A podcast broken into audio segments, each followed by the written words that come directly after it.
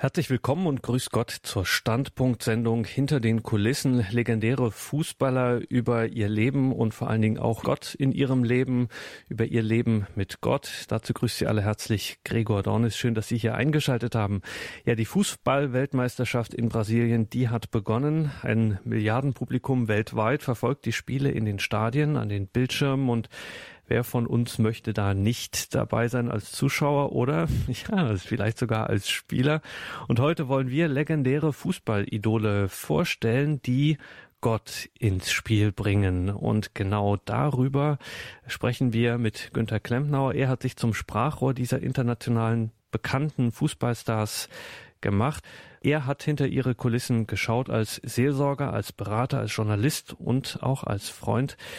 Was haben uns diese Fußballidole zu sagen? Was können wir von ihnen lernen, von ihren Erfahrungen mitnehmen? Ich begrüße Herrn Klempnauer, freue mich, dass er uns heute Abend hier Rede und Antwort steht. Wir haben einen spannenden und inspirierenden Abend vor uns. Guten Abend, Günter Klempnauer. Guten Abend, Herr Dornes. Herr Klempnauer, wir müssen natürlich eingangs in Erfahrung bringen, wie Sie eigentlich dazu gekommen sind, solche Kontakte zu knüpfen zu den Fußballlegenden wie dem deutschen Uwe Seeler, dem Brasilianer Jorginho, dem Belgier Jean-Marie Pfaff oder den zu Welttrainern des Jahres gewählten Otto Rehagel, Berti Vogts oder auch Ottmar Hitzfeld. Wie bin ich dazu gekommen? Das ist eine gute Frage. Es gibt viele Antworten darauf.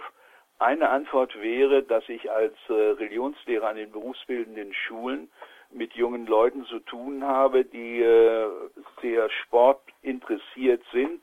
Und irgendwann kam mal der Wunsch auf, ob ich mich nicht äh, zum Sprachrohr ihre Idole machen könnte. Das gilt also nicht nur für Fußballspieler, sondern auch für Politiker und Wissenschaftler und Rockidole und so weiter und so fort.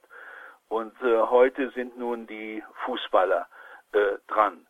Äh, das habe ich mit großem Interesse und mit großer Begeisterung getan, weil ich ja selbst auch mit dem Fußball verbunden bin, als junger Mann auch Fußball gespielt habe, später mit 40 Jahren noch ein volles Sportstudium absolviert habe und von daher äh, liegt es eigentlich nahe, dass man dann auch die Fußballspieler ein wenig unter die Lupe nimmt und vor allem hinter ihre Kulissen schaut.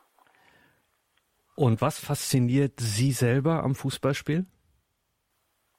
Ich meine, dass das Fußballspiel ein äh, Spiegelbild äh, unseres Lebens überhaupt ist. Da gibt es Regeln, da gibt es äh, Spieler, mit denen ich zusammen bin und da gibt es Gegner äh, und da geht es um Sieg und Niederlage und da gibt es äh, Zuschauer, die mich anfeuern, aber auch die mich ausbuhen. Äh, das alles spielt sich eigentlich auch in unserem Leben ab. Äh, ich habe gelesen, dass äh, unser Bundespräsident Gauck sich auch dazu äußert. Und er hat dazu gesagt, was auf dem Spielfeld passiert, kann auch im privaten und politischen Leben geschehen. Abseits, Fouls, Tricksereien. Ähm, es werden zwar keine gelben oder rote Karten verteilt, aber wie oft treffen wir auf Mitspieler, seien es Einzelne oder Staaten, denen Regeln äh, völlig egal sind. Fairness ist zwar verabredet, aber es muss immer wieder neu gewollt und gelebt werden. Also Sie merken schon, in diesem Fußballspiel gibt es also eine Fülle von Anstößen, die sich auf unser Leben übertragen können. Sicher ist es nicht übertrieben zu sagen, dass äh, Fußball Weltreligion Nummer eins ist. Wie kommt es, dass Sie da jetzt Gott ins Spiel bringen? Das ist doch eigentlich eine Konkurrenz. Ja, dass äh, ich Gott ins Spiel bringe, äh, das äh, scheint mir ganz wichtig zu sein. Man kann einerseits beobachten, dass Fußball die Weltreligion Nummer eins ist, äh, dass man also praktisch den Fußball und äh, seine Spieler geradezu anbetet. Aber man kann es auch positiv sehen, dass es sehr viele äh, Parallelen und Gemeinsamkeiten zwischen Fußball, äh, aber auch überhaupt zwischen Sport und Religion äh, gibt. Ähm, ich denke da zum Beispiel gleich als Theologe auch an die Bibel. Der Apostel Paulus bringt ja auch solche Beispiele in seinen Briefen zum Ausdruck Beispielsweise im Hebräerbrief heißt es, wie Zuschauer im Stadion die Wettkämpfe anfeuern, so sind äh, diese Zeugen äh, des Glaubens Vorbilder für unseren Kampf. Dabei wollen wir auf Jesus allein äh, schauen. Er hat uns gezeigt, wie man diesen Lauf beginnt und als Sieger als Ziel kommt. Also ne, der Fußball und vor allem also auch der Sport, der Fußball war damals in der Antike noch nicht bekannt, aber alles, was mit Sport zu tun hat, äh, das ist äh, irgendwo auch ein Sinnbild äh, für den Glauben. Da wird gekämpft, da wird geglaubt, da wird verloren, was ich gerade schon auch gesagt habe. Und man ist irgendwo entschlossen, auch in diesem Kampf zu siegen. Ein solches Bild gebraucht der Apostel Paulus auch im zweiten Korintherbrief oder im ersten Korintherbrief. Wer im Wettkampf siegen will, so heißt es im ersten Korintherbrief Kapitel 9, setzt dafür alles ein. Ein Athlet verzichtet auf vieles, um zu siegen. Und wie schnell ist sein Sieg vergessen? Wir dagegen äh, kämpfen um einen Preis, der unvergänglichen Wert hat. Ich laufe nicht irgendeinem ungewissen Ziel entgegen, schreibt er weiter, denn ich kämpfe, äh, geht mein Schlag nicht ins Leere. Ich setze mich für diesen Sieg ganz ein und nehme keine Rücksicht auf meinen Körper. Er muss sich meinem Willen fügen. Denn ich will nicht andere zum Kampf des Glaubens auffordern und selbst untauglich sein und vorzeitig äh, ausscheiden. Also es geht darum, dass wir also mit ganzer Hingabe äh, unseren Glauben leben, so wie also auch der Sportler und auch der Fußballer mit ganzer Hingabe äh, dabei ist. Wenn er das nicht tut, dann hat er keine Chance, über sich selbst hinauszuwachsen oder gar auch einen Sieg äh, zu erringen. Wenn Gott ins Spiel kommt, Fußballlegenden und Begegnungen mit Ihnen. Wir sprechen heute mit Günther Klempnauer. Und Herr Klempnauer, wäre es da nicht auch für Sportmoderatoren interessant, wenn Sie die Sportidole mal auf Ihren Glauben hin ansprechen würden? Ich habe darüber mal mit äh, Dieter Kürten gesprochen. Dieter Kürten äh, gilt bis heute als der beliebteste Sportmoderator. Er war sozusagen das Aushängeschild des aktuellen Sportstudios äh, des zweiten deutschen Fernsehens. Und äh, in den 80er und 90er Jahren war er also äh, der Star schlechthin äh, und hatte eine ganz tolle Ausstrahlung. Und ich hatte damals äh, das Bedürfnis, ihn doch einfach mal anzusprechen. Ich rief dann beim CDF in Mainz an und äh, wir kamen dann auch ins Gespräch. Und Dieter Kürten der damals für einen Vortrag 70.000 D-Mark geboten bekam und er konnte sich vor Angeboten gar nicht retten, sagte dann, er würde mich hier in Siegen, wo ich wohne, äh, besuchen. Und er kam dann also tatsächlich hierher. Das gab einen ziemlichen Aufstand, äh, als ich ihn dann äh, ins Siegerland Restaurant führte und er von vielen Leuten unterwegs erkannt wurde, blieben die Leute stehen, wollten Autogramme haben und dieses und jenes. Also es wurde äh, ziemlich äh, problematisch auch für ihn und er war also damit gar nicht einverstanden. Er sagte, ich mache hier einen privaten Besuch und nun gibt es einen regelrechten Aufstand.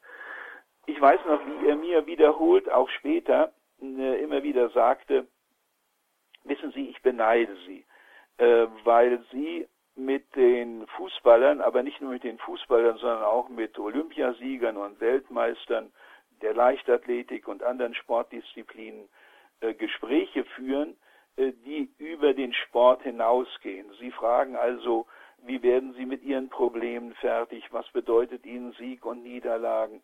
Äh, was ist der Sinn Ihres Lebens? All diese Fragen sind, so meinte er, eigentlich viel interessanter als äh, aktuelle Fragen, wie werden Sie sich auf den nächsten Kampf einstellen, welche Taktik äh, wollen Sie anwenden und so weiter und so fort. Wir kamen natürlich auch auf seinen Glauben äh, zu sprechen und er kam gerade von einer Fußball-Weltmeisterschaft zurück, wo er als Reporter äh, tätig war und dann sagte er, wissen Sie, ich habe mich unendlich gefreut, äh, wieder nach Hause zu kommen. Ich bin katholisch und ein praktizierender Christ und äh, am liebsten bin ich in mein, meiner Mainzer Kirche unter dem Kreuz zu Hause. Ich empfinde, so sagte er damals, hier hängt einer, der meine Menschengestalt angenommen, meine Schuld übernommen und meinen Tod durch seine Auferstehung überwunden hat. Bei seinem Anblick fühle ich mich von ihm angesprochen. Ich lebe für dich und ich wäre sehr glücklich, wenn du auch für mich lebtest. So hörte er in Gedanken Jesus sagen. Ähm, ich sprach dann äh, ein äh, Glaubensbekenntnis an, äh, das der Apostel Paulus im Römerbrief zitiert. Äh, ich bin gewiss, dass weder Tod noch Leben, weder Gegenwart noch Zukunft noch irgendwelche Mächte mich trennen können von der Liebe Gottes, die offenbar geworden ist in Christus, unserem Herrn, und fragte ihn äh, nach seinem Kommentar. Und Dieter Kürten sagte dann, es ist und bleibt für mich der zentrale Punkt, dass es eigentlich nichts gibt, was mich in meinem Glauben irritieren kann, in meinem Glauben an Gott und in der Gewissheit, was auch immer auf dieser Erde passiert, es endet immer in einem Ziel, Jesus Christus. Und wer das einmal begriffen hat und sich zur Lebensmaxime macht, ist, wie ich glaube, unanfechtbar. In den letzten 30 Jahren, Herr Klempnauer, haben vor allem ausländische Fußballer in Deutschland dieses Thema Gott wieder ins Spiel gebracht. Und wie war das eigentlich in den 50er bis so in die 70er Jahre hinein in der damaligen, in den damaligen Ligen in der Nationalmannschaft? Spielte Gott denn da eine Rolle im Fußball? Der Deutsche und überhaupt der Westeuropäer tut sich eigentlich immer ein bisschen schwer, wenn er in der Öffentlichkeit über seinen Glauben und über Gott sprechen soll. Ähm, das äh, zieht sich wie ein roter Faden durch die letzten 200 Jahre, weil der Deutsche glaubt, er sei also besonders aufgeklärt und es sei nicht gerade schick, äh, über seinen Glauben äh, zu sprechen. Wenn ich an die Anfänge des deutschen Fußballs und vor allem an die Erfolgsgeschichte der deutschen Fußballgeschichte nach dem Zweiten Weltkrieg denke, dann fällt mir die Lichtgestalt Fritz Walter ein. Er war ja Mannschaftskapitän der Nationalmannschaft, die 1954 Weltmeister wurde. Das war also ein aufsehenerregendes Ereignis. Äh, Deutschland lag am Boden, hatte den Zweiten Weltkrieg verloren und nun äh, kurz danach wurde Deutschland wieder in aller Munde geführt und äh, man konnte sich kaum vorstellen, äh, dass diese Mannschaft nun Weltmeister werden würde, aber dieses Wunder von Bern passierte dann. Ich bin äh, Fritz Walter kurz vor seinem Tod äh, begegnet und habe ihn auch auf Gott angesprochen. Und dieser sympathische Sportler äh, sagte mir damals, glauben Sie mir, äh, das ist unendlich wichtig, dass wir einen Halt brauchen, dass wir wissen dürfen, da gibt es einen Gott, der über uns steht, der uns tröstet, der uns hilft, mit unserem Leben fertig zu werden und der uns auch eine Hoffnung über den Tod hinaus gibt, äh, um nur einen äh, dieser Fußballspieler äh, zu nennen. Fritz Walter wurde ja zusammen mit Uwe Seeler zum Ehrenspielführer der Nationalmannschaft, der deutschen Nationalmannschaft ernannt.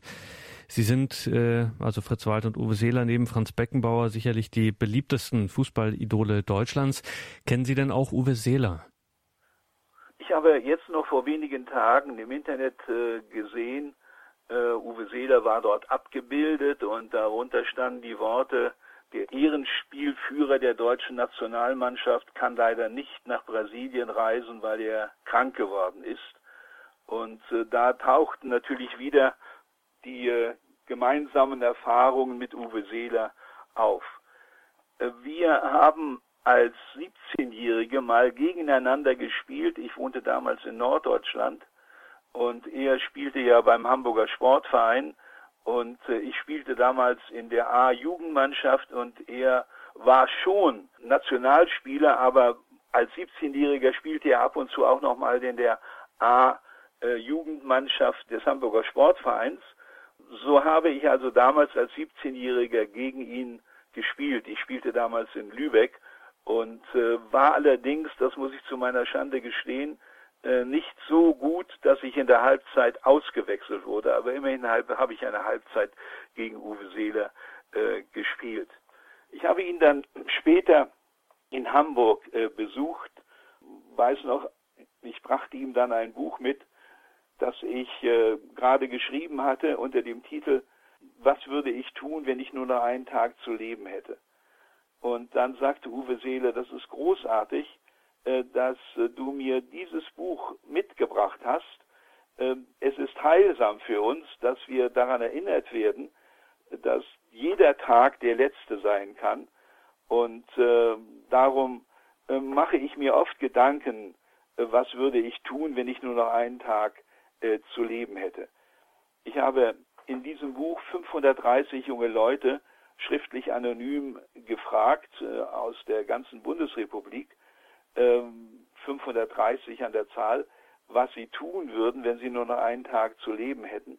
Und es war damals, äh, es liegt ja schon fast 30 Jahre wieder zurück, äh, für mich äh, ganz bemerkenswert, dass an erster Stelle die Sinnfrage gestellt wurde.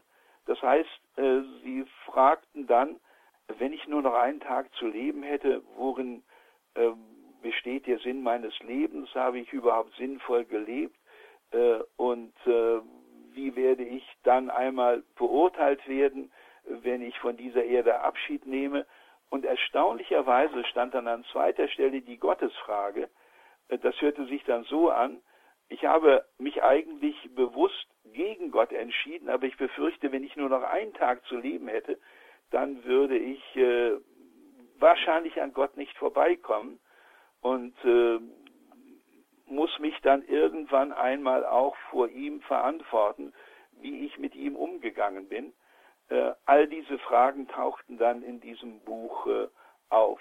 Uwe Seeler beeindruckte mich äh, durch seine Bescheidenheit, aber durch seine Kampfbereitschaft, durch seine Hingabe auch an den Fußball. Äh, sein Vater war ein Schauermann im Hamburger Hafen. Er hat dort die äh, Schiffe entladen. Er hat dort die Güter aus den Schiffen entladen. Und ich erinnere mich, dass ich auch mal als Student im Hamburger Hafen gearbeitet habe und Bananen ausgeladen habe. Und das war eine mordsschwere Arbeit, einmal sogar zwei Schichten hintereinander. Also aus diesem Milieu kam Uwe Seeler und der Hamburger Sportverein war eigentlich ein sehr vornehmer Verein. Gut situierte Familien waren dort und Uwe Seeler stand immer so ein bisschen am Rand. Aber sein Vater hat ihm dann gesagt, Uwe, du solltest versuchen, dein Bestes zu geben und sei nicht neidisch auf Menschen, denen es besser geht als uns, aber wir sollen die Fähigkeiten, die Gott uns geschenkt hat, die sollen wir auch ausnutzen. Und wenn du das tust und dein Bestes gibst, dann wirst du auch Karriere machen. Und so ist es dann ja auch letztlich äh, geworden. Uwe Seeler ist zwar nie Weltmeister geworden, aber mehrfach mit dem Hamburger Sportverein Deutscher Meister. Und äh, ein Bild ging, glaube ich, seinerzeit um die ganze Welt, als das Endspiel äh, der deutschen Nationalmannschaft gegen äh, England im Wembley Stadion in London ausgetragen wurde. Und in der Verlängerung äh, schoss dann England noch ein Tor. Dieses Tor war sehr umstritten, aber der Schiedsrichter hat es als Tor anerkannt und so wurde dann auf diese Weise England äh, Weltmeister. Aber Uwe Seele als Mannschaftskapitän hat dann seinen äh, Mitspielern gesagt, wir wollen dieses Urteil so annehmen und äh, nicht hadern äh, und das hat man ihm sehr äh, angerechnet als äh, großzügige Geste und darüber spricht man eigentlich heute noch. Äh, das ist also meine Begegnung äh, mit Uwe Seeler gewesen. Naja, 1974 war es dann soweit. Äh, Deutschland wurde zum zweiten Mal Fußball-Weltmeister. Das unter dieser Mannschaft, die Namen sind einfach legendär. Beckenbauer, Breitner, Vogts, Overath. Haben Sie in der Begegnung äh, dort einmal bekennende Christen kennengelernt? Ja, äh, zwei von ihnen waren äh, ganz gläubige Katholiken. Das gilt für Vogts und vor allem auch für Overath. Wolfgang Overath, der ja dann später mal äh, nach seiner Fußballkarriere Präsident des äh, ersten FC Köln war. Äh, der erste FC Köln steigt ja jetzt wieder in die erste Bundesliga auf. Ähm, erzählte mir, dass er eigentlich den Anstoß gegeben habe, was damals bis zu diesem Zeitpunkt ungewöhnlich war, dass äh, die deutsche Nationalmannschaft äh, vor vielen Spielen gemeinsam einen Gottesdienst äh, besuchte. Äh, darauf war er eigentlich sehr, sehr stolz. Als ich ihn mal in Köln besuchte, war er so beeindruckt, dass ich ihn auch auf seinen Glauben ansprach. Er ist ein gläubiger, praktizierender katholischer Christ und äh, als ich ihn dann fragte, äh, was ihm Jesus bedeutet, ähm, sagte er dann äh, ziemlich wörtlich, Jesus ist für mich der entscheidende Punkt, auf den es im Leben ankommt. Meine Glaubenserfahrung versichert mir, dass Jesus nicht nur ein guter Mensch gewesen ist, sondern auch Gottes Sohn, mein Erlöser. Verstandesmäßig kann ich das nicht beweisen. Wenn ich es könnte, brauchte ich es nicht mehr zu glauben. Für mich ist er die Wahrheit in Person. Sein Leben möchte ich auf mich wirken lassen, auch wenn ich seine Lebens- und Glaubenshaltung nie erreichen werde. Wie oft passiert es mir, dass ich vor schwierigen Situationen stehe, sei es im Sport, in der Familie oder im Geschäft.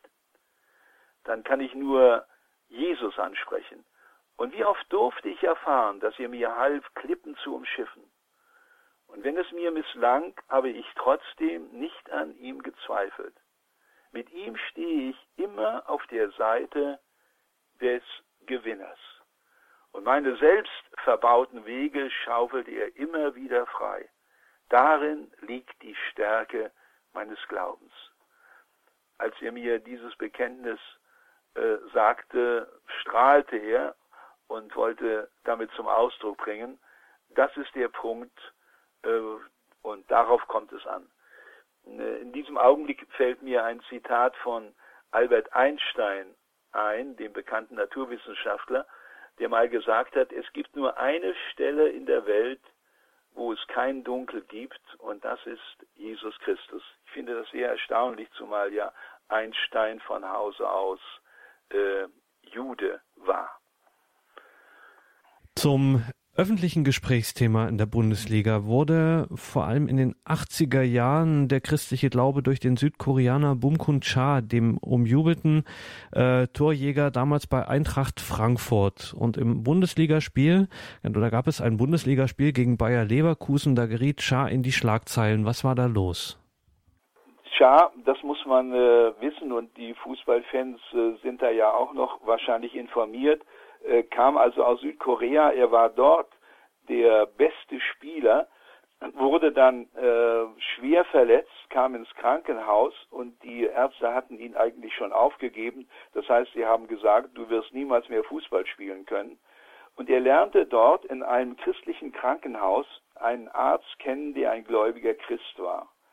Und dieser Christ betete für Bumkun Shah und dann geschah dieses Wunder, dass er von dieser unheilbaren Krankheit geheilt wurde und selbst Christ wurde und äh, so begeistert war, dass er dann äh, den Entschluss fasste, ich möchte in dem Land Fußball spielen, in dem der beste Fußball gespielt wird. Und das war damals für ihn in den 80er Jahren Deutschland. Und so kam er nach Deutschland und spielte vor allem auch bei Eintracht Frankfurt. Dort schoss er die meisten Tore. Äh, und äh, irgendwann gab es dann auch ein Bundesligaspiel äh, Eintracht Frankfurt gegen Bayer Leverkusen. Und in diesem Spiel gegen Bayer Leverkusen wurde er von dem Verteidiger von Bayer Leverkusen so schwer gefault, dass er natürlich ins Krankenhaus eingeliefert wurde und die Ärzte auch meinten, er würde wahrscheinlich niemals mehr Fußball spielen können. Und der Vorstand von Bayer Leverkusen war so erbost, äh, dass man eine Strafanzeige gegen Gelsdorf stellte. Und äh, die Fußballfans bekamen das natürlich auch mit. Gelsdorf äh, stand dann monatelang unter Polizeischutz, weil man ihn äh, ermorden wollte, weil sie so erbost waren, dass also ihr tollster Spieler nun praktisch äh, lahmgelegt war. Aber Bumkun Shah hat dann im Krankenhaus gesagt, äh, ich möchte nicht Böses mit Bösem vergelten und ich vergebe auch meinem Gegenspieler und äh, diese Strafanzeige soll nicht gestellt werden. Er lag dann drei Monate im Krankenhaus und wieder erwarten wurde er wieder gesund und konnte auch spielen und ähm, dann bekam er großartige Angebote von Italien und Spanien und äh, unter anderem erstaunlicherweise auch von Bayer Leverkusen. Die wollten ihn auch haben. Und da hat er gesagt, du liebe Zeit, ich kann doch nicht in die Höhle des Löwen gehen, dort, wo mir dieses Unrecht angetan wurde. Aber er hat dann gesagt, auch wenn die Angebote von Italien und äh, von äh, Spanien vom Geld her wesentlich attraktiver waren als die von Leverkusen, möchte ich doch ein Exempel statuieren.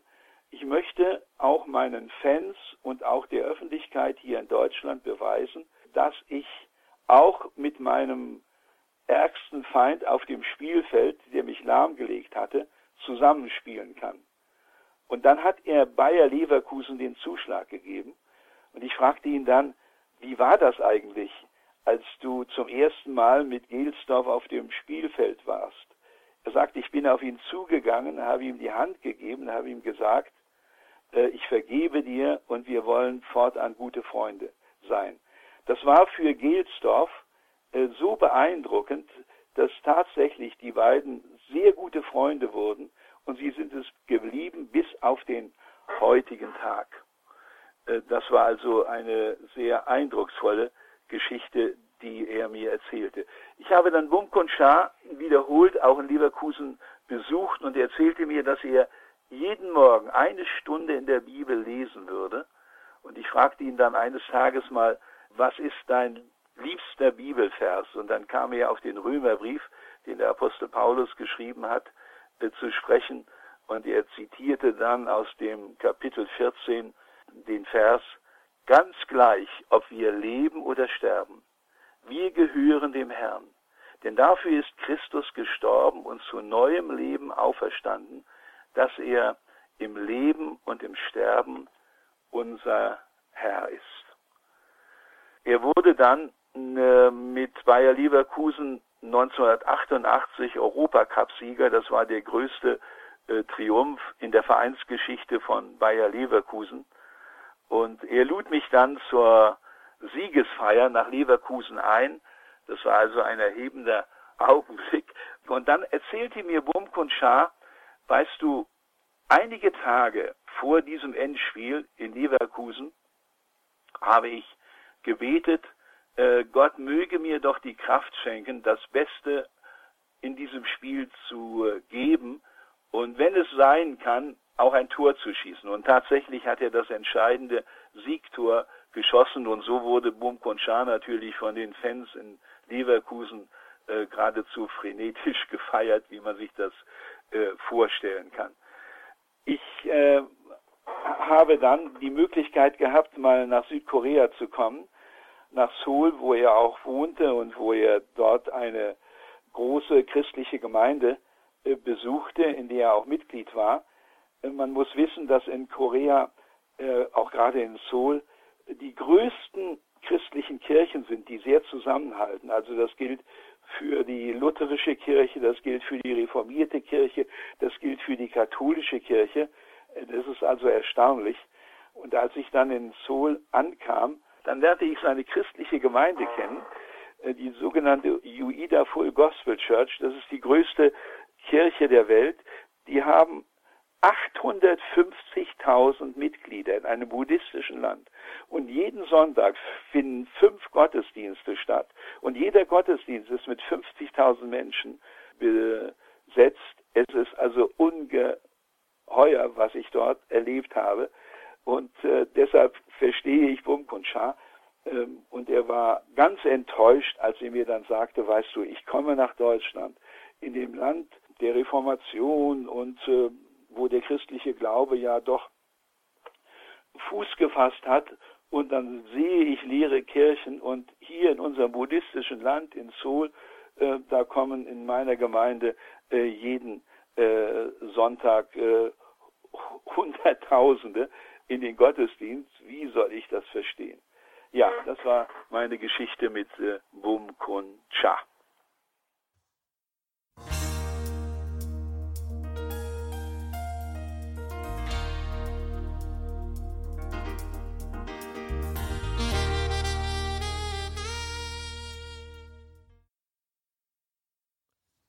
Wenn Gott ins Spiel kommt, wir sprechen mit Günther Klempnauer über seine Begegnungen mit Fußballstars und ihrem Leben mit Gott, Gott in ihrem Leben.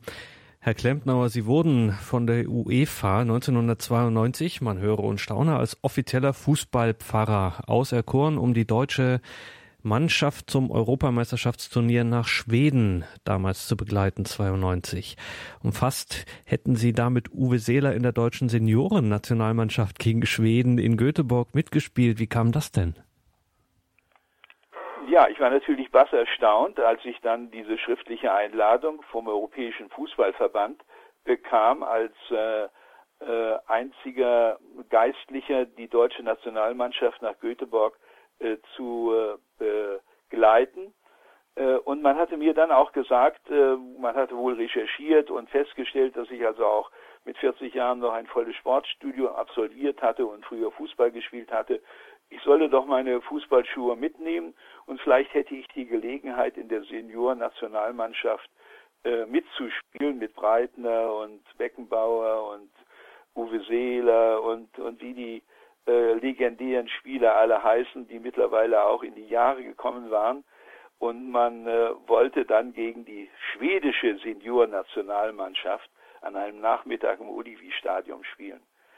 Gut, ich bin dann äh, dort nach Schweden gefahren und voller Erwartung dann auch in das Stadion äh, gegangen, in die Umkleidekabinen der deutschen Nationalmannschaft und dann traf ich dann Uwe Seeler, äh, und er freute sich, dass ich da war und dann sagte er mir, weißt du, ich muss dich enttäuschen.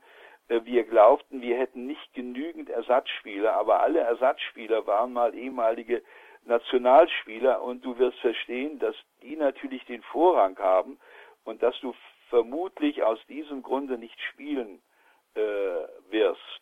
So saß ich also die ganze Zeit auf der Ersatzbank, kam nicht zum Einsatz, weil ich ja wie gesagt nie Nationalspieler gewesen war, aber hatte so im Stillen doch den Eindruck, da könnte sich noch was tun. Anschließend tröstete mich dann Uwe Seeler und sagte, okay, es gibt äh, Schlimmeres, als nicht in der deutschen Seniorennationalmannschaft gespielt äh, zu haben. Ja, das war also die Situation. Berti Vogts äh, war äh, zu der Zeit Bundestrainer der deutschen Nationalmannschaft und äh, vielleicht kommen wir auch noch auf ihn kurz zu sprechen. Ja, wenn dieser Name jetzt schon äh, fällt und er, dass Sie da auch so dicht dran waren, können wir ja davon ausgehen, dass Sie ihm begegnet sind. Was ist Berti Vogt für ein Mensch? Was halten Sie von ihm? Berti Vogts kommt aus ganz ärmlichen Verhältnissen und äh, er wurde schon mit äh, zwölf Jahren vollweise und musste sich dann mehr oder weniger durchschlagen.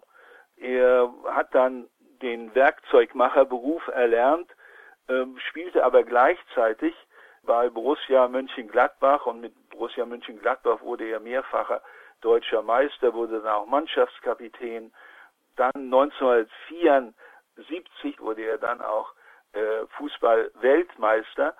Dieser Mann musste sich also immer durchschlagen. Er war dann ja auch als Fußballtrainer der deutschen Nationalmannschaft der Nachfolger von Franz Beckenbauer und äh, Berti Vogt stand eigentlich immer so ein bisschen im Schatten von äh, Franz Beckenbauer, aber er hat das einfach angenommen. Er hat gesagt, ich muss meinen Platz versuchen auszufüllen und darf nicht nach links und nach rechts schauen und Leute bewundern, die mehr können oder besser aussehen oder eine größere Popularität haben.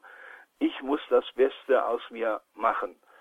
Als wir in Deutschland äh, kurz vorher miteinander ein längeres Gespräch hatten in Anwesenheit von Wolfgang Niersbach. Er war damals Pressesprecher des Deutschen Fußballbundes und ist jetzt ja Präsident des Deutschen Fußballbundes, sagte er mir dann, äh, dass äh, der Glaube für ihn etwas ganz Wichtiges sei.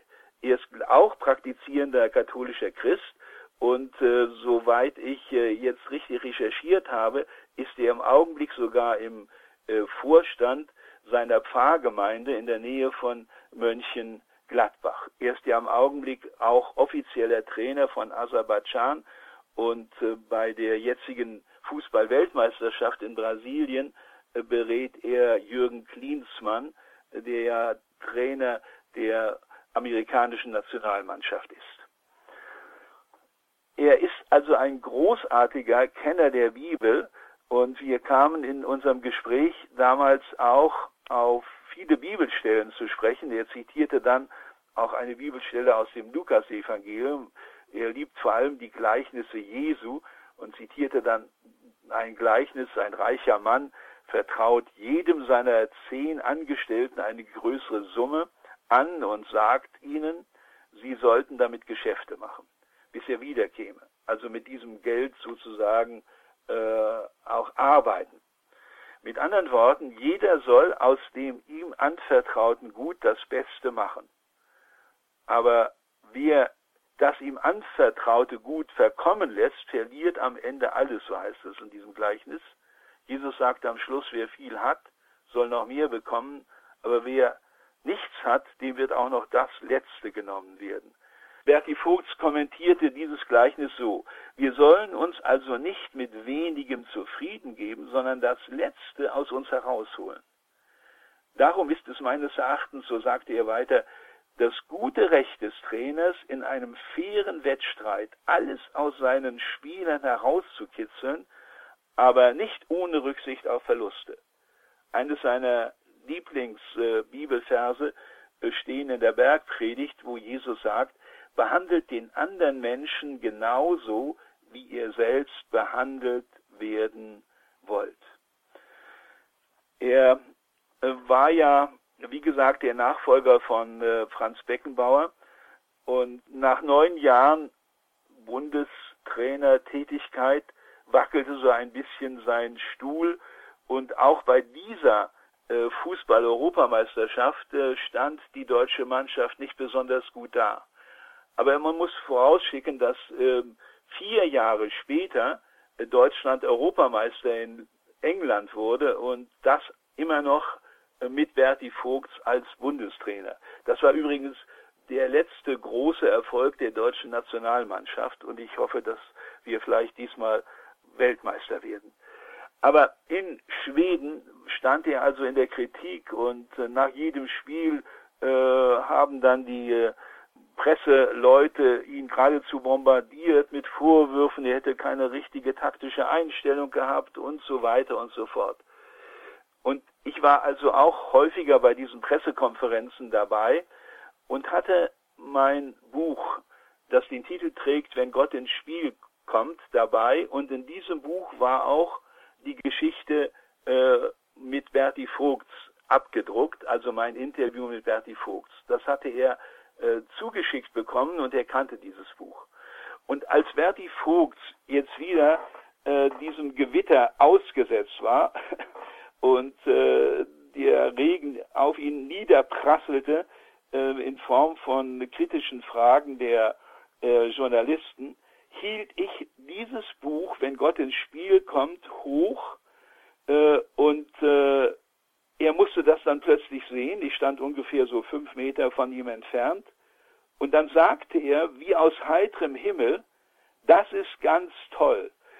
Als wollte er damit sagen, was immer auch jetzt passiert, auch wenn ich jetzt äh, so kritisch beäugt werde, aber ich weiß letztlich, dass einer mich annimmt, auch wenn ich nicht gerade äh, Erfolgsmeldungen zu verzeichnen habe, er ist immer da. Und bei dieser Gelegenheit wurde ich dann auch an äh, einen Ausspruch erinnert, den er mir seinerzeit in diesem Interview sagte. Er sagt, jeder Mensch braucht ein Standbein und ein Spielbein. Und sein Standbein sei vor allem sein Glaube an Gott. Und sein Spielbein sei sein jetziger Job als Bundestrainer. Aber wenn er dieses Spielbein verliert, dann wird er ein anderes Spielbein finden. Aber wichtig ist, dass er ein Standbein hat. Und wenn dieses Standbein, dieses Urvertrauen in Gott da ist, dann mag kommen, was da will, äh, dann bin ich immer auf der sicheren Seite. Und dann fügte er noch hinzu, und Sie müssen wissen, dass Jesus mein Lebenselixier ist.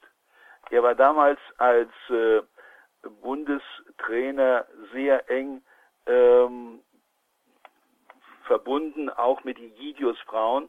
Man nannte äh, den damaligen Präsidenten des Deutschen Fußballbundes auch Pater Braun. Er ist auch ein gläubiger Katholik und er erzählte mir dann irgendwann, äh, dass er auch in einem Kloster, wenn er sonntags äh, nicht unterwegs sei, äh, die Orgel äh, spielen äh, würde. Ähm, als er von ihm sprach, hatte ich zu diesem Zeitpunkt noch keinen Kontakt zu Egidius Braun. Den habe ich jetzt später bekommen. Ähm, er war aber da noch Präsident des Deutschen Fußballbundes. Ich musste eine Pfingstpredigt halten in einem Wald am Pfingstmontag und war gerade am Pfingstsamstag dabei, mich darauf vorzubereiten. Und dann kam mir an dem Nachmittag der Gedanke, was hältst du davon, so fragte ich mich selbst, wenn du mal den jetzigen Präsidenten des äh, Deutschen Fußballbundes anrufst, das ist übrigens der größte Verein der Welt schlechthin, und vielleicht kommst du mit ihm ins Gespräch. Ich kannte ihn bis zu diesem Zeitpunkt natürlich nur aus Zeitungen und von Fernsehsendungen und so. Und ich wusste nicht, ob er mich kannte. Ich wusste nur, dass mein Buch, wenn Gott ins Spiel kommt, auch beim Deutschen Fußballbund bekannt war. Also ich rief am Pfingstsamstag Nachmittag, es war ein wunderschöner Tag, äh, dort beim Deutschen Fußballbund in äh, Frankfurt an, das ist die Geschäftsstelle, einfach aufs Geratewohl in der Hoffnung, dass vielleicht der Herr Präsident noch anwesend sei. Und tatsächlich bekam ich seine Sekretärin und habe ihr mein Anliegen vorgetragen. Ich würde gerne den Herrn Präsidenten mal kurz sprechen. Ich sei Theologe und müsste mich auf eine Predigt vorbereiten und so weiter und so fort. Ja, er sei natürlich im Augenblick äh, verhindert, aber sie wolle es ihm ausrichten. Eine Stunde später rief er mich hier in Siegen an. Ich denke, das darf nicht wahr sein. Ich war bass erstaunt, so erstaunt äh, wie einmal, als ich gerade beim Mittagessen war und dann das Telefon klingelte und ich den Hörer abnahm und dann hieß es, hier ist äh, äh das Bundespräsidialamt, ich verbinde mit Herrn Bundespräsident Heinemann. Ähm, ich hatte noch den Mund ziemlich voll und ich mich versah, meldete sich dann der damalige Bundespräsident und kam mit mir ins Gespräch. So ähnlich kam mir das vor, jetzt auch mit Egidius Braun. Der Präsident war plötzlich am Telefon und ich sagte, Herr Präsident, das ist ja großartig. Ich habe eigentlich gar nicht damit gerechnet. Das war irgendwie so eine Intuition. Ich sollte einfach mal versuchen, Sie zu erreichen und nun rufen Sie zurück. Und dann haben wir eine ganze Stunde telefoniert wir sind uns so nahe gekommen, dass er am Ende dieses Gesprächs äh, sagte, wissen Sie, es war für mich eine so beglückende Erfahrung, mit Ihnen dieses Gespräch über unseren Glauben äh, zu führen, dass ich Sie bitten möchte, mir dieses Manuskript abzuschreiben und äh, mir zuzuschicken. Das liegt jetzt ungefähr, ja, ich würde sagen, fast 15 Jahre zurück. Ich habe ihm gesagt, Herr Egidius Braun, was halten Sie denn von dem Glauben an Gott? Und dann sagte er wörtlich in diesem Telefongespräch, mein Leben wäre ein Nichts, wenn ich nicht an meinen Schöpfer glauben könnte. Mein großes Vorbild ist der heilige Augustinus, äh, und er hat ja einmal gesagt, der Kirchenvater äh, des äh, fünften Jahrhunderts, äh, wir sind zu dir hin geschaffen, o oh Gott, und unser Herz ist so lange unruhig, bis es ruht in dir, o oh Gott. Dann sagte Egidius Braun damals, ich fühle mich als äh, Präsident des Deutschen Fußballbundes nicht nur der Nationalmannschaft gegenüber verpflichtet, äh, das Beste äh, da herauszuholen, sondern ich möchte vor allem sozial schwache Menschen und bedürftige Kinder auch in meiner Eigenschaft als Präsident betreuen und sie unterstützen. Und dann sagte er, als wir mit der deutschen Nationalmannschaft bei der Fußballweltmeisterschaft in Mexiko waren, das war 1986, äh, haben wir dort viele Waisenkinder getroffen und dann habe ich spontan beschlossen, dass äh, die Nationalmannschaft und auch der Deutsche Fußballbund da ein, ein Kinderdorf ins Leben ruft, um 100 Waisenkinder äh, zu versorgen. Und dieses Waisenhaus existiert bis auf den heutigen Tag.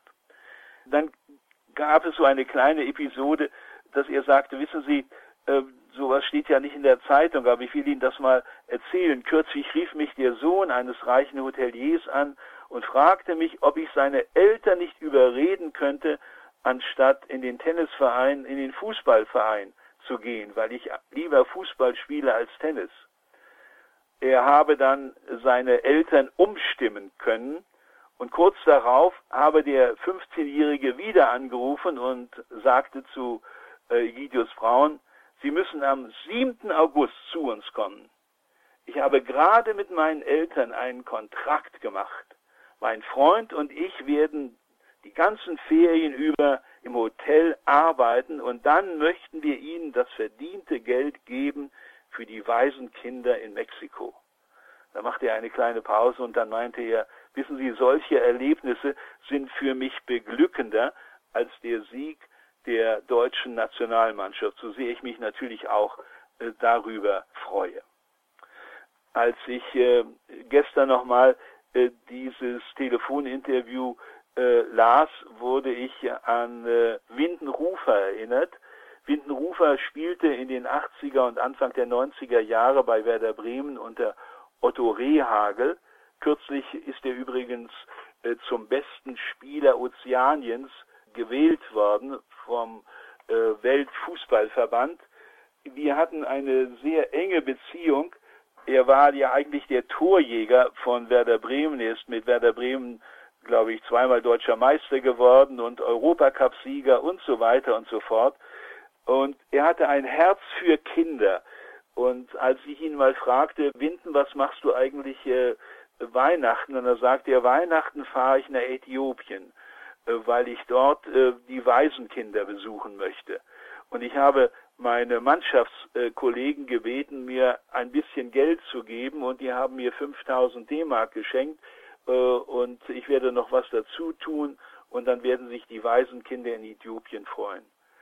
Und am darauffolgenden Weihnachtsfest im darauffolgenden Jahr fuhr er äh, zu den Kindern auf der Mülldeponie in Bangkok, um mit ihnen das Weihnachtsfest gemeinsam äh, zu verbringen und hatte ihnen natürlich dann auch entsprechendes Geld mitgebracht.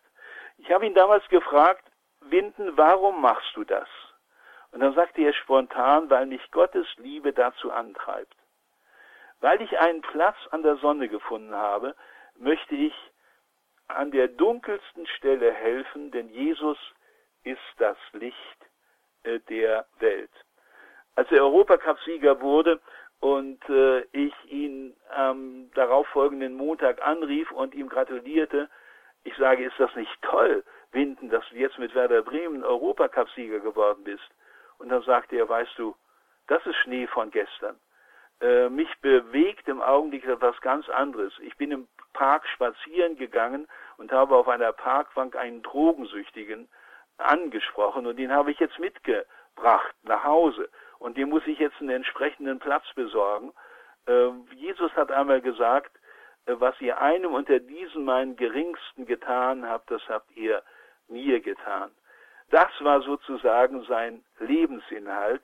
Also ich war ganz beeindruckt von äh, Windenhufer. Etwas Ähnliches äh, habe ich natürlich dann auch ähm, erlebt mit äh, Jorginho, dem brasilianischen Nationalspieler und dem Fußballweltmeister.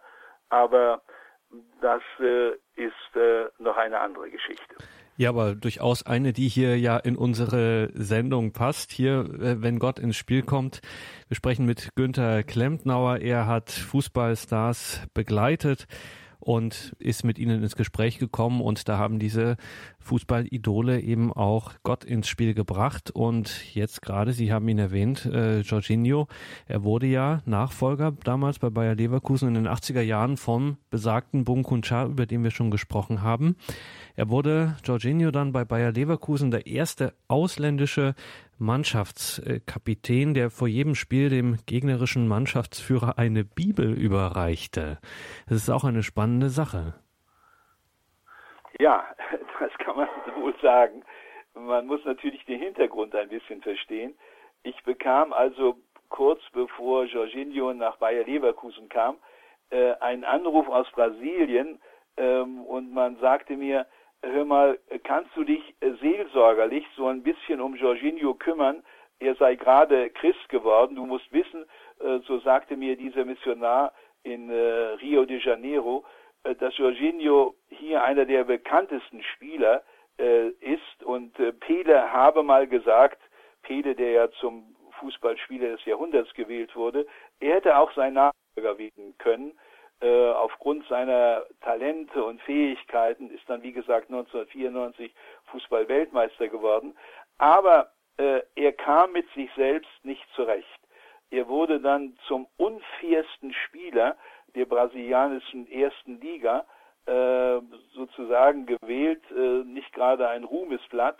Und er war dafür verschrien, dass er also äh, auch ein Frauenjäger war. Er ist ungemein hübsch. Hier in Deutschland wurde er dann, als er hier war, zum erotischsten Spieler der deutschen Bundesliga gewählt. Und das nutzte natürlich Jorginho in äh, Brasilien ziemlich arg aus. Und äh, ein halbes Jahr bevor er nach Deutschland kam, heiratete er äh, Christina. Und Christina brachte er dann natürlich mit nach Deutschland. Und äh, als er die erste Pressekonferenz hier in Deutschland bei Bayer Leverkusen hatte, äh, lernten wir uns kennen und nach der Pressekonferenz haben wir uns dann äh, dort in dem äh, Restaurant äh, unter dem Stadion zusammengesetzt und er konnte damals noch kein Wort Deutsch sprechen, aber ein äh, brasilianischer Missionar, der Deutsch sprechen konnte, hat ihn dann übersetzt. Und ich weiß noch, wie Jorginho mir an diesem Abend sagte, weißt du, ich bin vor einem halben Jahr Christ geworden. Und das ist so großartig, äh, dass Jesus äh, mich angenommen hat und dass ich äh, aus diesem Sumpf der Sexualität herausgekommen bin. Und ich habe das Bedürfnis, jetzt wirklich ein anderer Mensch zu werden. Der Apostel Paulus sagt das mal im zweiten Korintherbrief, ist jemand mit Christus verbunden, dann ist er eine neue Schöpfung. Das Alte ist vergangen, siehe, Neues ist äh, geworden. Und dann schaute er seine Frau Christina an und dann sagte er, ich glaube, dass Gott mir die Kraft gibt, dass ich meiner Frau Christina die Treue halten kann. Als ich ihn jetzt vor zwei Jahren hier in Deutschland nach vielen Jahren wieder sah, äh, war auch seine Frau Christina dabei Mittlerweile haben sie vier Kinder und ich sagte da ganz spontan, Georgie, bist du immer noch so glücklich verheiratet mit Christina wie damals vor 20 Jahren oder so? Oder mittlerweile sind es 30 Jahre. Er begleitete hier die brasilianische legendäre äh, Weltmeisterschaftself von 1994 und trug hier in Deutschland einige Spiele auf als äh, äh, Betreuer dieser Mannschaft und er hat ja auch selbst in dieser Mannschaft damals den Sieg errungen. Und dann strahlte er mich an und auch Christina, beide waren dabei und dann sagte er, ich bin so glücklich mit Christina und konnte ihr bis heute die Treue halten und werde das auch mit Gottes Hilfe weiter tun. Und wir haben vier prächtige Kinder. Was Gott in meinem Leben gemacht hat, ist so außergewöhnlich, dass ich es kaum begreifen kann. Ja, und als er dann nach Leverkusen kam und hatte er natürlich das Bedürfnis, diese Frohbotschaft, die er selbst erlebt hatte, auch anderen weiterzugeben. Und er hat dann den Vorstand von Bayer Leverkusen überredet, äh, als er dann zum Mannschaftskapitän gewählt wurde, dass er dann nicht nur die Wimpel äh, austauschte mit dem gegnerischen Mannschaftskapitän, sondern ihm auch jedes Mal eine Bibel überreichte, was natürlich außergewöhnlich war, aber äh, so war das nun mal. Ähm, ich habe hier ein paar Aussagen äh, von ihm gerade aufgeschlagen. Ähm, ich begriff zum ersten Mal, als äh, er dann Christ wurde, dass Jesus für meine Schuld und für mein Versagen am Kreuz gestorben ist. Ich bat um Vergebung und habe Frieden in meinem Herzen. Seitdem bringe ich in meinen Gebeten Gott alle Sorgen, aber auch meine Freude und meine Pläne. Ich lese täglich in der Bibel. Das gibt mir Orientierung und Kraft. Als Christ habe ich eine Freude, die nur Christus geben kann. Wer ihn sucht mit seinem ganzen Herzen, wird von ihm mit offenen Armen willkommen geheißen.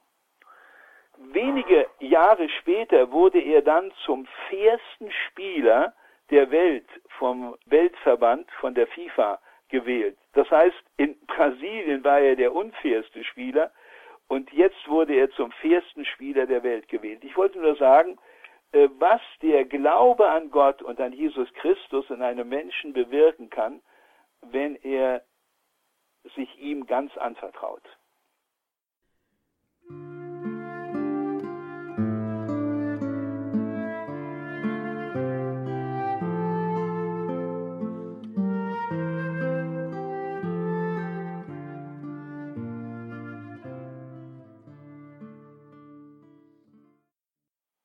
Und bleiben wir beim Verein, bleiben wir bei Bayer Leverkusen. Da gehörte zu jener Zeit der Junioren-Nationalspieler Heiko Herrlich zum erweiterten Mannschaftskader und der, muss man sagen, führte ein Schattendasein, bis Jorginho kam. Ja, ähm, ich war da natürlich häufiger in Leverkusen, weil ich ja wie gesagt mit äh, Jorginho eng verbunden war und kam dann natürlich auch mit den anderen Spielern ins Gespräch. Ähm, Jorginho hat dann gleich so einen Bibelabend eingeführt und dazu also auch äh, Mitspieler eingeladen.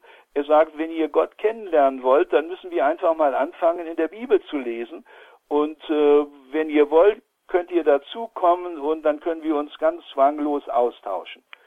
Und einer dieser Interessenten war äh, Heiko Herrlich. Er war damals 19 Jahre alt, vorher schon Junioren-Nationalspieler aber bis zu diesem Zeitpunkt wurde er von den älteren Profis ziemlich links liegen gelassen und konnte sich also kaum entfalten. Und dann erzählte mir Heiko Herrlich, äh, weißt du, Georgi ist es gewesen, so nannte man Jorginho, Georgi ist es gewesen, der mich beachtet hat, der gemerkt hat, dass ich Talent habe, der aber auch gemerkt hat, äh, dass ich nicht so angenommen äh, wurde äh, wie andere Spieler, der mich aus meinem Schatten sah, sein herausgeholt hat und ich geradezu auflebte. Und Jorginho war ja nun die Lichtgestalt hier in unserem Club, in unserem Verein, sonst wäre er ja nicht zum Mannschaftskapitän gewählt worden. Und das habe ihn ungemein äh, beeindruckt, dass dieser 45-fache brasilianische Nationalspieler sich um diesen 19-jährigen Jungen bemüht hat durch dieses Vertrauen, das er dadurch auch gewonnen hatte auf dem Spielfeld, hat er sich dann aber auch einladen lassen zu diesem Bibelabend.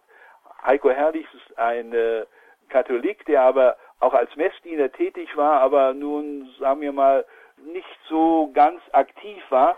Aber durch diese Beziehung äh, zu äh, Jorginho und durch die Beziehung zur Bibel wurde er dann richtig erweckt und bekehrte sich ganz bewusst zu Gott und äh, war ein besserer Katholik, als er es vorher war.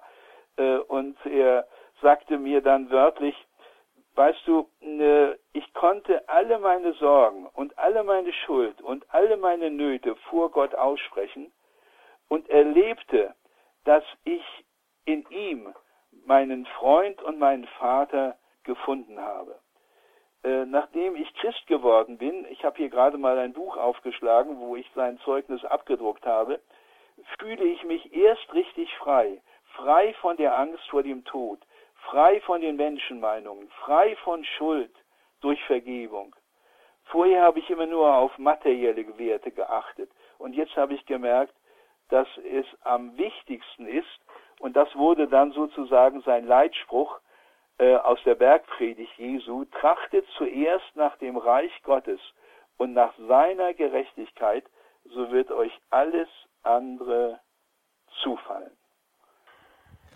Und das haben wir das Stichwort schon äh, gehört, denn Heiko Herrlich hatte es sportlich gesehen buchstäblich erlebt, dass ihm alles zugefallen ist. Also der Wechsel von Bayer Leverkusen zu Borussia Mönchengladbach. Äh, er wurde Torschützenkönig der ersten Bundesliga. Dann verpflichtete ihn die Borussia in Dortmund. Hier wurde er Champions League Gewinner, Sieger des Weltpokals und dann auch noch mehrfacher deutscher Nationalspieler. Und dann kam es, dass er auf dem Höhepunkt seiner Karriere im Jahre 2000, da erkrankte Heiko Herrlich an einem bösartigen Gehirntumor.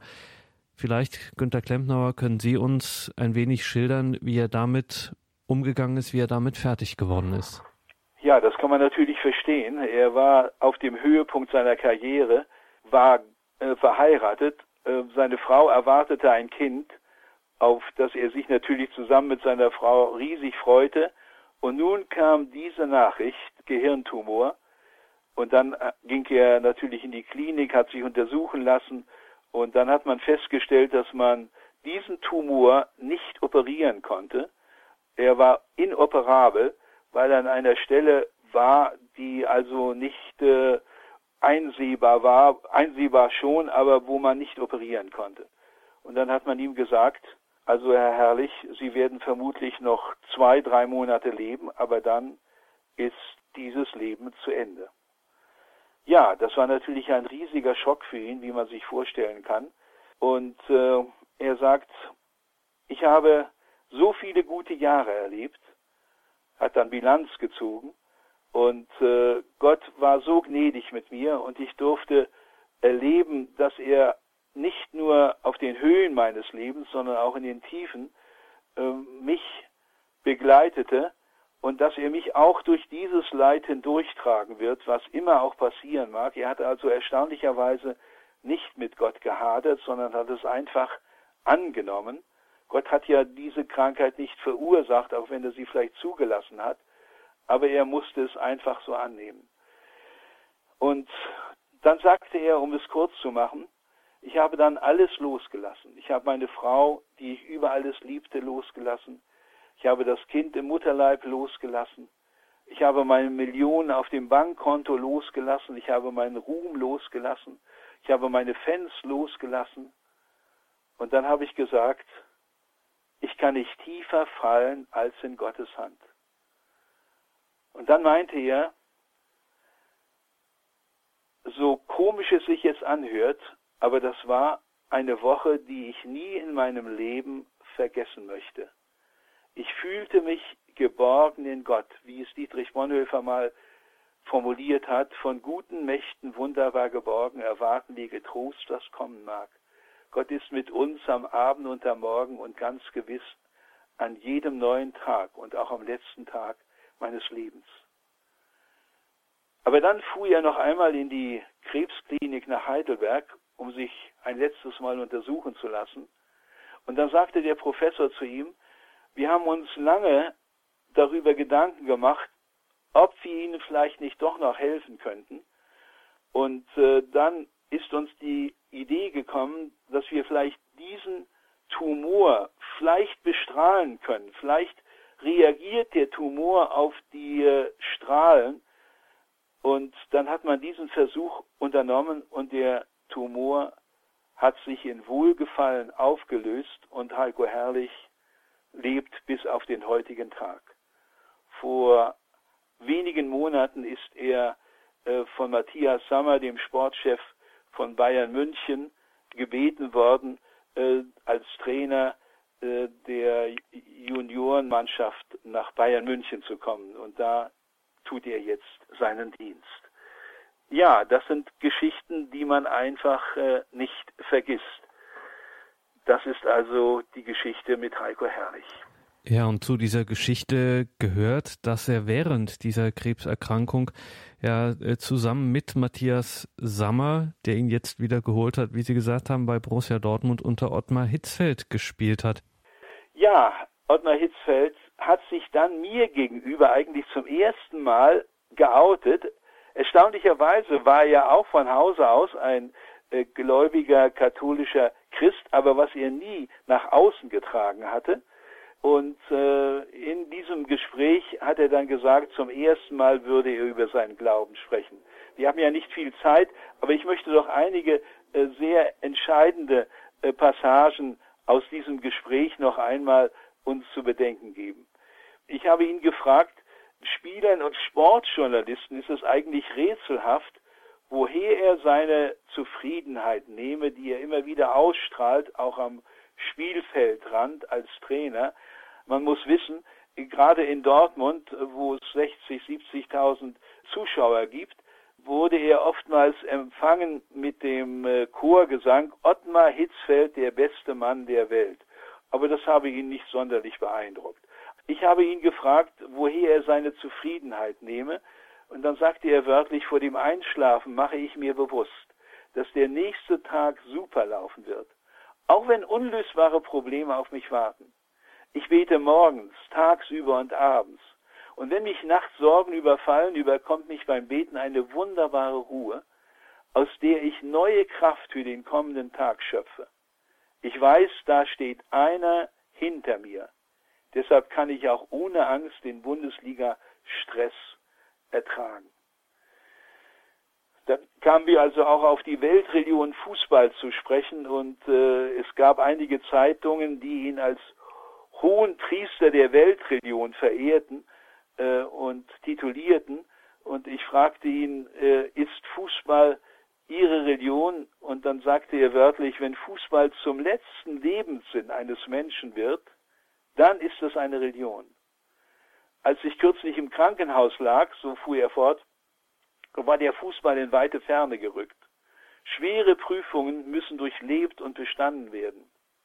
Und ich verstehe dieses Leben als Bewährungsprobe, als Etappenziel und das ewige Leben als Endziel. Sonst wäre im Grunde alles sinnlos. Wenn Gott ins Spiel kommt, wir sprechen mit Günter Klempnauer. Er erzählt von seinen Begegnungen mit Fußballstars über Gott in deren Leben, über den Glauben in ihrem Leben.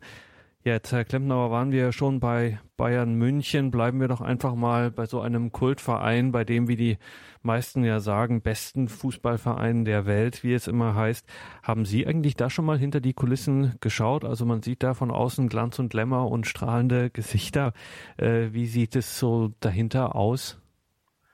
Ja, wenn man die Spieler von Bayern München sieht, dann hat man immer den Eindruck, dass sie strahlen und dass alles okay ist und sie äh, schwimmen ja auch im Augenblick ganz oben oder auch in der Vergangenheit waren sie immer der Top-Verein und ich äh, traute nicht meinen Ohren, als eines Tages äh, meine Frau äh, mir am Telefon sagte, hör mal, da möchte dich einer sprechen aus München, der heißt Jean-Marie Pfaff.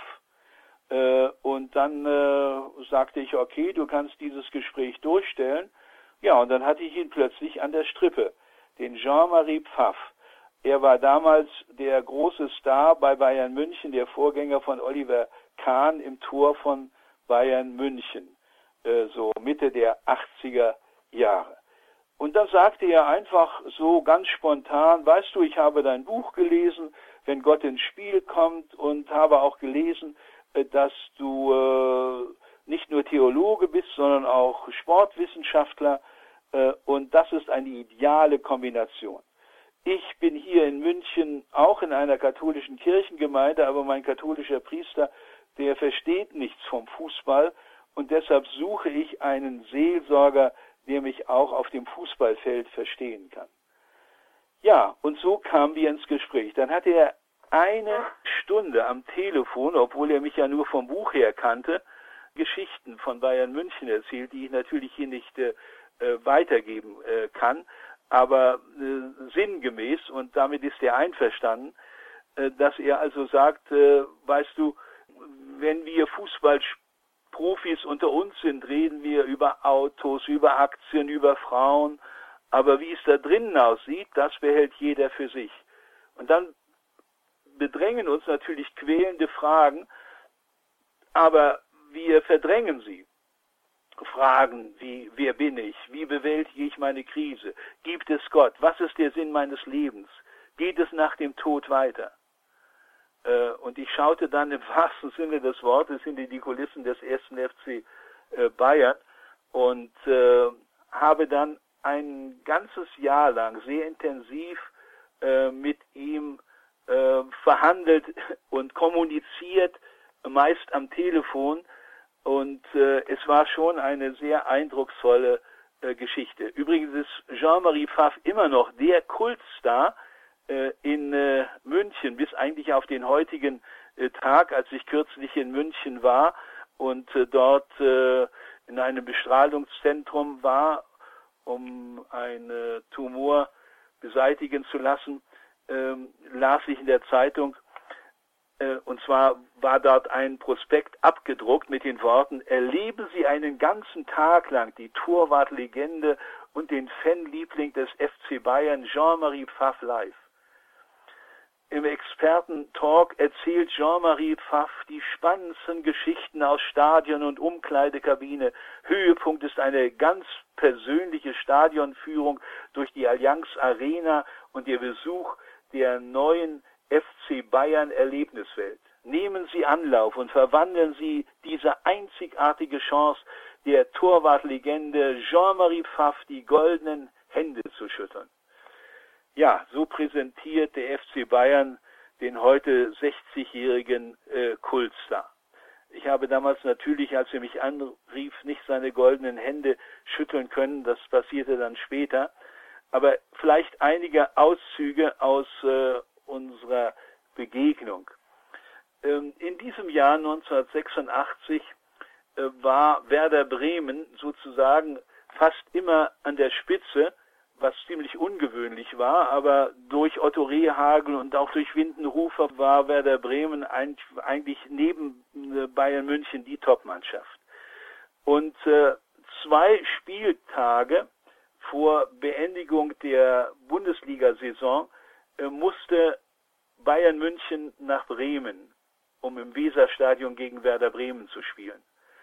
Und dann habe ich Jean-Marie Pfaff gesagt, Jean-Marie, du weißt, ich bin nicht unbedingt ein Fan von Bayern München, eher vielleicht sogar ein Fan von Werder Bremen, weil dort äh, die Mannschaftskameraden Windenrufer und Rune Brazet und auch äh, äh, mein Verhältnis zu Otto Rehagel sehr gut ist und ich wünschte Ihnen, Sie würden mal wieder deutscher Meister werden.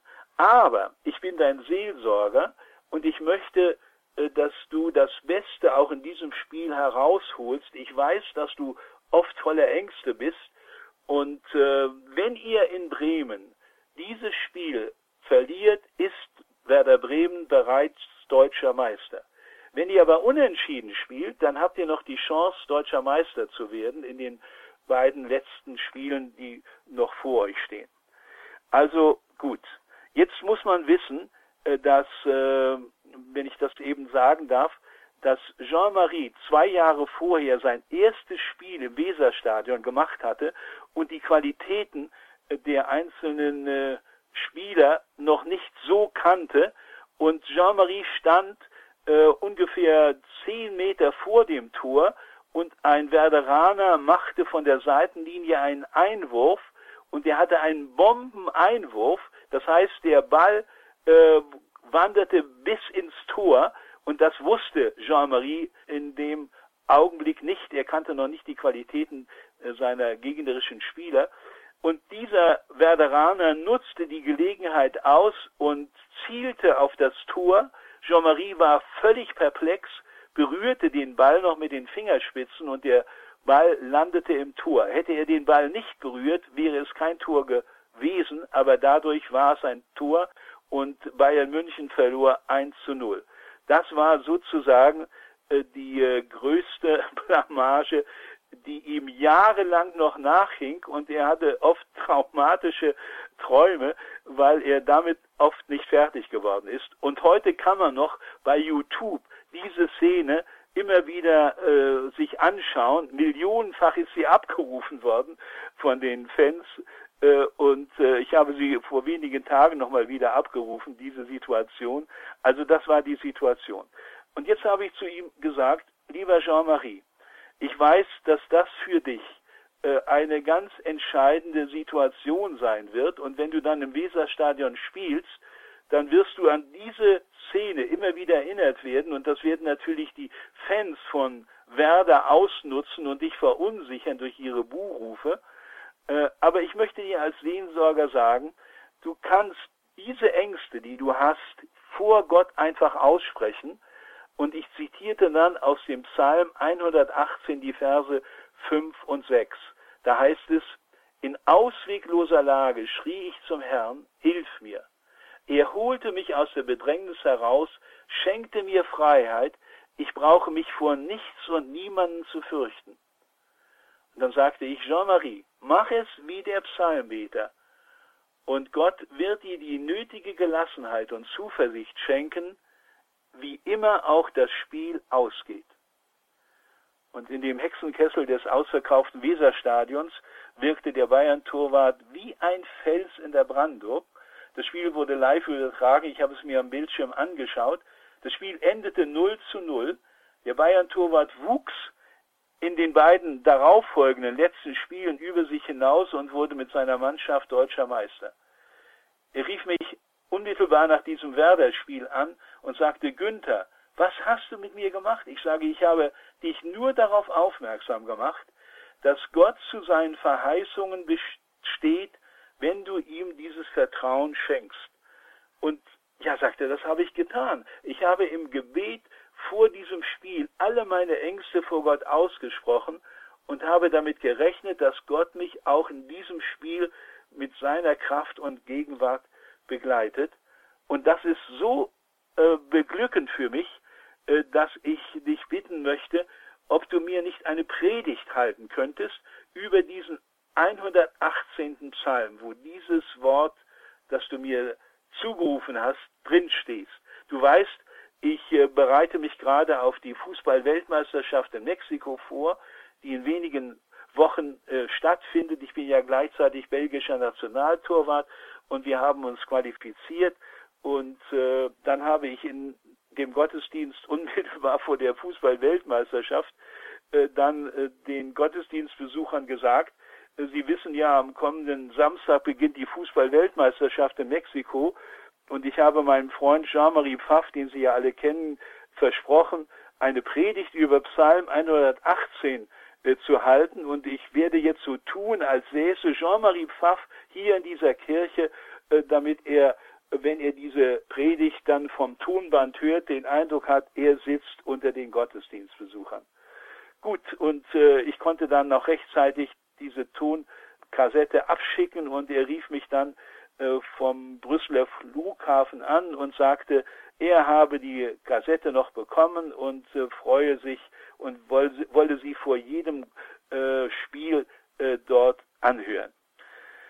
Ja, und so wurde er dann ähm, als Mannschaftskapitän äh, auch in Mexiko von seiner Mannschaft gefeiert und von seinen Fans.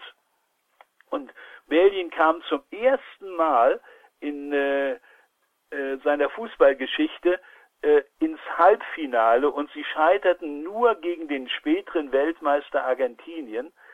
Das war natürlich für Belgien was ganz Großartiges.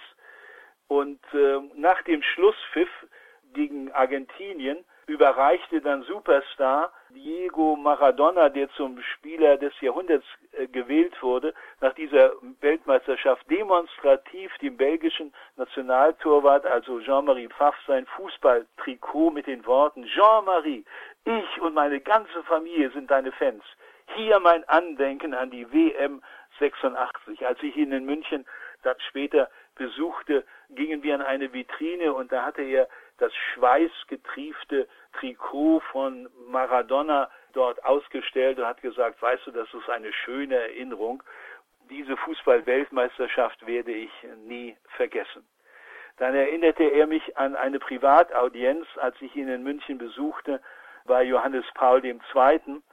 dann äh, sagte er, weißt du, der Papst, der hat mich dann gesegnet, aber hat dann gesagt, Jean-Marie, Sie sind ein begnadeter Fußballtorwart, aber ich weiß, dass Sie auch ein vorbildlicher Familienvater sind und ich wünschte, äh, dass Sie Ihrer Familie die Treue halten, bis der Tod Sie scheidet.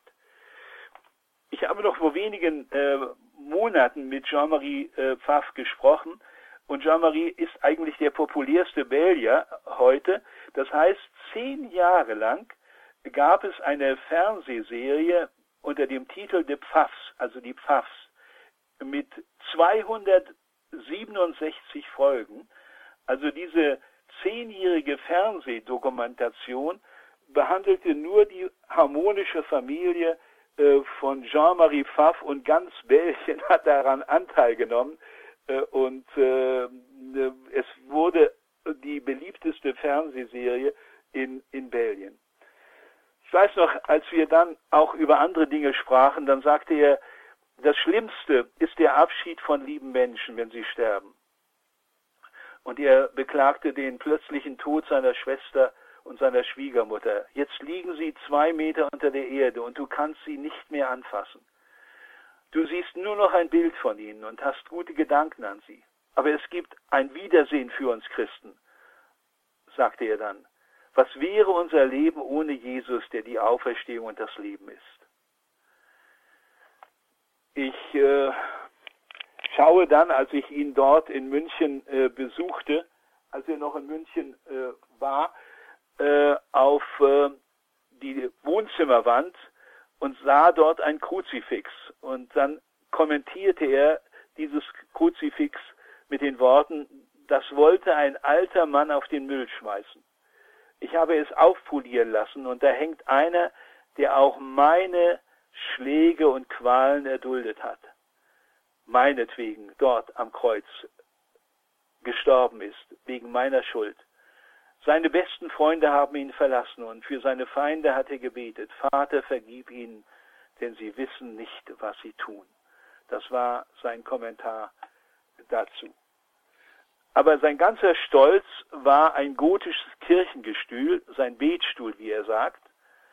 Und äh, dazu kommentierte er, mein Gott befreit mich von dem ständigen Leistungsdruck. Bei ihm fallen meine Sorgen ab. Er gibt mir Kraft, Mut und Liebe für meine Familie und andere Menschen. Ich bete nicht nur in der Not, sondern danke ihm für alle Wohltaten. Ja, und äh, eigentlich die eindrucksvollste Szene war kurz vor meinem Abschied.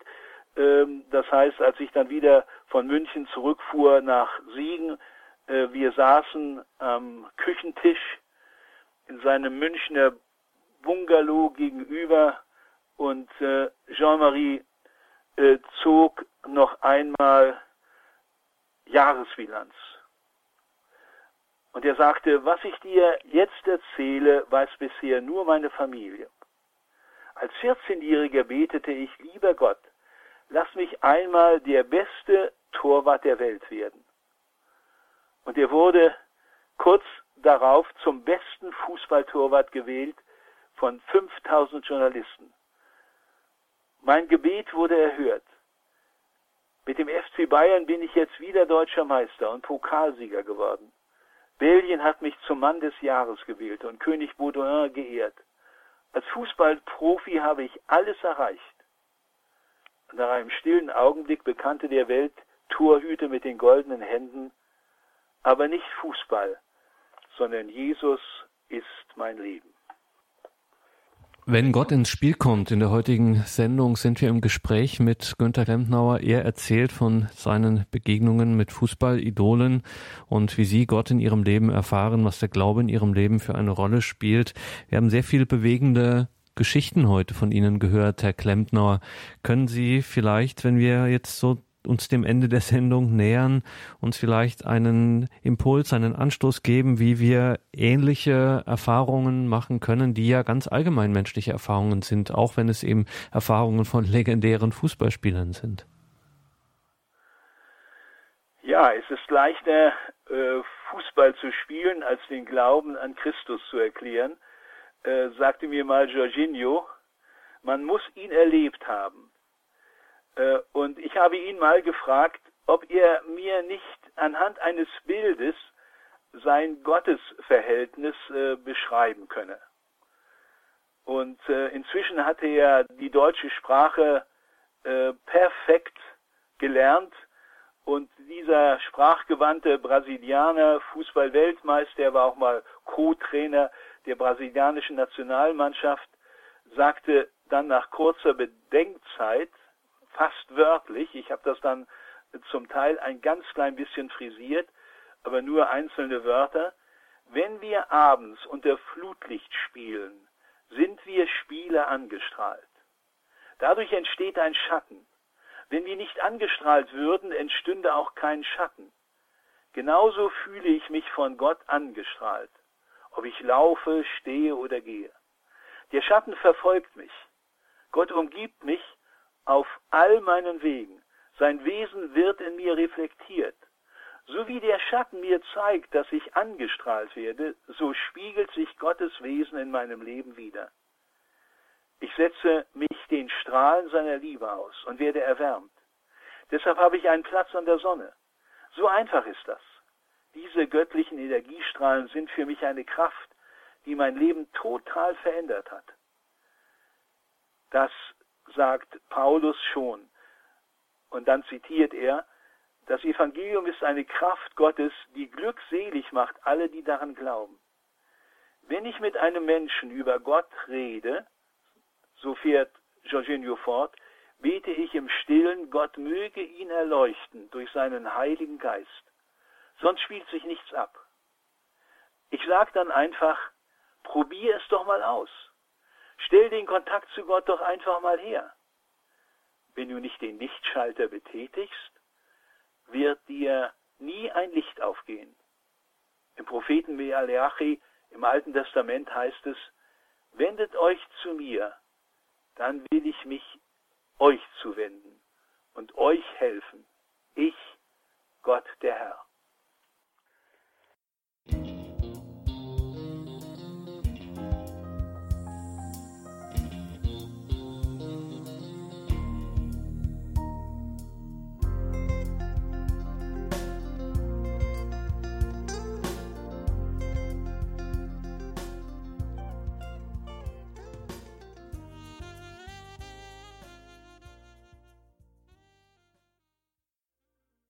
Das war der Standpunkt bei Radio Horeb und Radio Maria. Wenn Gott ins Spiel kommt, Fußballlegenden im Gespräch über ihren Glauben, im Gespräch über Gott. Das war heute unser Thema und unser Gast war Günther Klempnauer, Theologe und Journalist. Liebe Hörerinnen und Hörer, wenn Sie sich eine CD bestellen möchten, dann rufen Sie einfach die 08328 921 120 in Deutschland an, bestellen sich eine kostenlose CD. Auf horeb.org geht das auch mit einem Klick im Tagesprogramm oder Sie laden sich diese Sendung auf Ihren Computer herunter. Mein Name ist Gregor Dornis, schön, dass Sie hier mit dabei sind.